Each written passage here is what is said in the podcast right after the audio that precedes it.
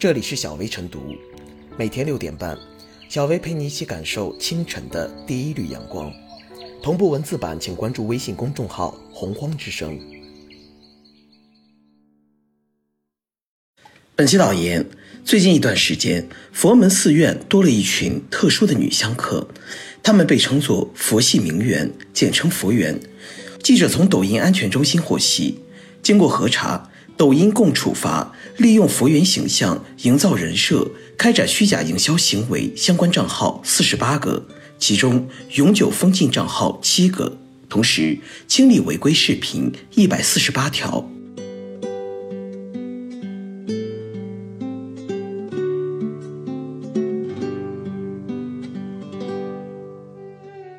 是该揭开佛缘们的画皮了。无独有偶，就在抖音整顿佛缘账号的时候，以种草闻名的小红书 App 也几乎在同一时间对佛缘账号进行了整治，清理的清理，封禁的封禁。由此也不难看出，最近一段时间风靡一时的佛缘现象，也确实引发了网友的广泛质疑和争议。在庄严的大殿里，佛教信仰者们虔诚地上香许愿。这种场景在现实生活和影视剧中能经常见到，而抄经、拜佛、品茶、吃素，则是佛缘日常作秀的标配。他们把这些行为拍成照片或者录成视频，发到朋友圈或者上传到视频网站。所谓佛缘，通俗点说，他们更像是两面人：一面是住豪宅、开豪车、穿奢侈品衣服、挎名牌包包的社会名媛。而另一方面，他们又经常出入各大寺院诵经、礼佛、抄经书、打坐修行，还时不时来几句充满禅意的佛言佛语，来显示清净无为。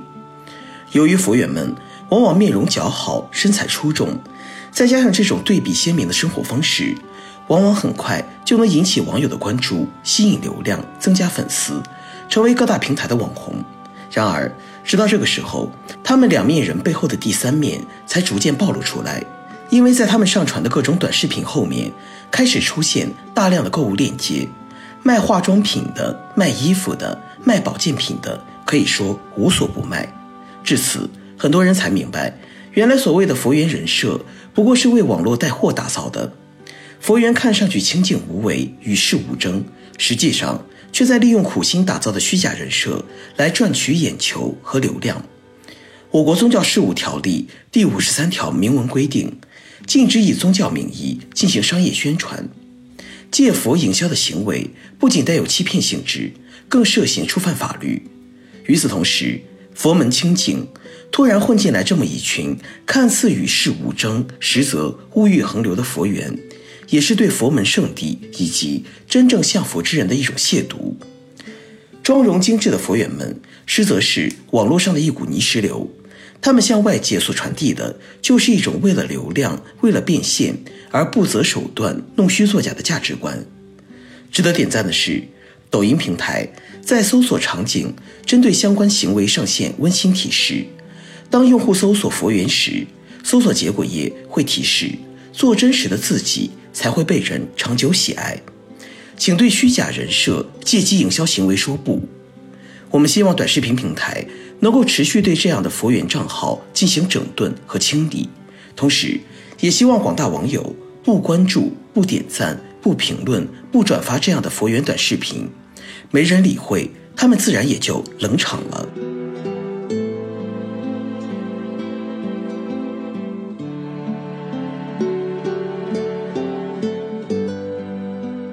佛缘不过是一场闹剧，一场空。不得不承认，互联网是个高速的造词机器，短时间内便让“佛缘”一词站到了流量的顶峰。只是，当所谓的佛缘们拿着名牌包打坐修行、抄经焚香，身着无袖高叉旗袍，踩着拖鞋到寺庙摆造型拍照，甚至假以佛文化之名贩卖软色情时，“佛缘”这一新词。便充满了反讽的意味，让人心生厌恶。互联网是有记忆的，佛缘一词的兴起，让人不由自主地想到去年曾火爆一时的名媛拼单事件。当所谓的缘们接连以娇柔造作的姿态去撕碎生活的美好时，源自这个对于女性而言本有着美好诗意的字眼，就不禁令人望而生畏。我们常说中国人往上数三代都是农民出身，西方也有句名言：三代才能培养一个贵族。可见，要改变一个人骨子里的心性和气度，去锻造真正的名媛，起码需要三代人的财富积累和文化积淀。更何况是佛缘这样有着高修为与境界的女性。因此，当所谓的佛缘短时间就能在互联网上批量速成时，普通人也就不得不多些思量与警觉，莫让自己追星逐艺的猎奇心理成了他人引流带货的捷径。当然，客观的来看，佛缘的兴起也从另一个侧面说明，串珠、折扇、素食等礼佛周边都有潜在的消费群体。只是在消费主义盛行的当下，当这些东西附加在冠以特殊名号的女性身上，并颇有市场时，也显现出社会上仍有部分人对女性的审美与评价还过于单一，甚至不乏物化女性的倾向。如此，才给了佛缘们以生存的空间。近年来，与佛教有关的亚文化兴起，正成为一种新的社会现象。从已成为大众流行语的“佛系”一词，我们便可窥其一斑。而佛缘的火爆，从一定程度上也说明大众的生活方式日渐求新、求异、求简，这本身是社会进步的体现。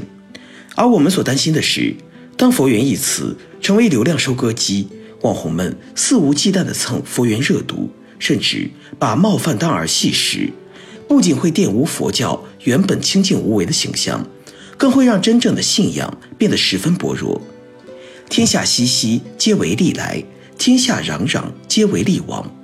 归根结底，这些佛缘不过是昔日的假名媛们换个名号又卷土重来罢了。正如两千年。央视春晚小品《钟点工》那句家喻户晓的台词所说的：“穿个马甲，我就不认识你了。”在物欲横流的互联网上，相比之狂热的物欲崇拜，更加稀缺的，则是纯净的心性与良知。作家庆山说过：“女子小美为貌体，中美为修己，大美为心境。”对于那些徒有其名的佛缘来说，要想不被流量反噬。与其打造人设去收割粉丝钱财，莫如认真修身养性，去经营好自己的生活。毕竟人生从来没有捷径，幸福生活也始终是奋斗出来的。互联网商业模式有三要素：产品、流量和变现。而如今，越来越多的主力者放弃了对产品的执着，却在流量变现的游戏中迷失了方向。在流量至上的时代。当那些在互联网上兴风作浪的佛缘，短时间就能成名获利时，其对社会价值观的扭曲就不可轻忽。就此而言，要让更多人擦亮双眼去明辨是非清浊，就必须还网络以清朗的空间，并始终化流量为正能量。如此，那些诸如佛缘般的闹剧才会最终落得一场空。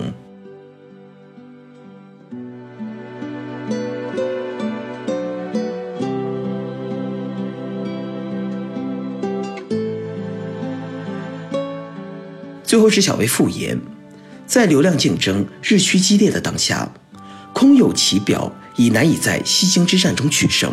于是，各路网红纷纷开始寻找能为自己贴金的人设。佛缘恐怕是这种现象发展到最高境界的产物。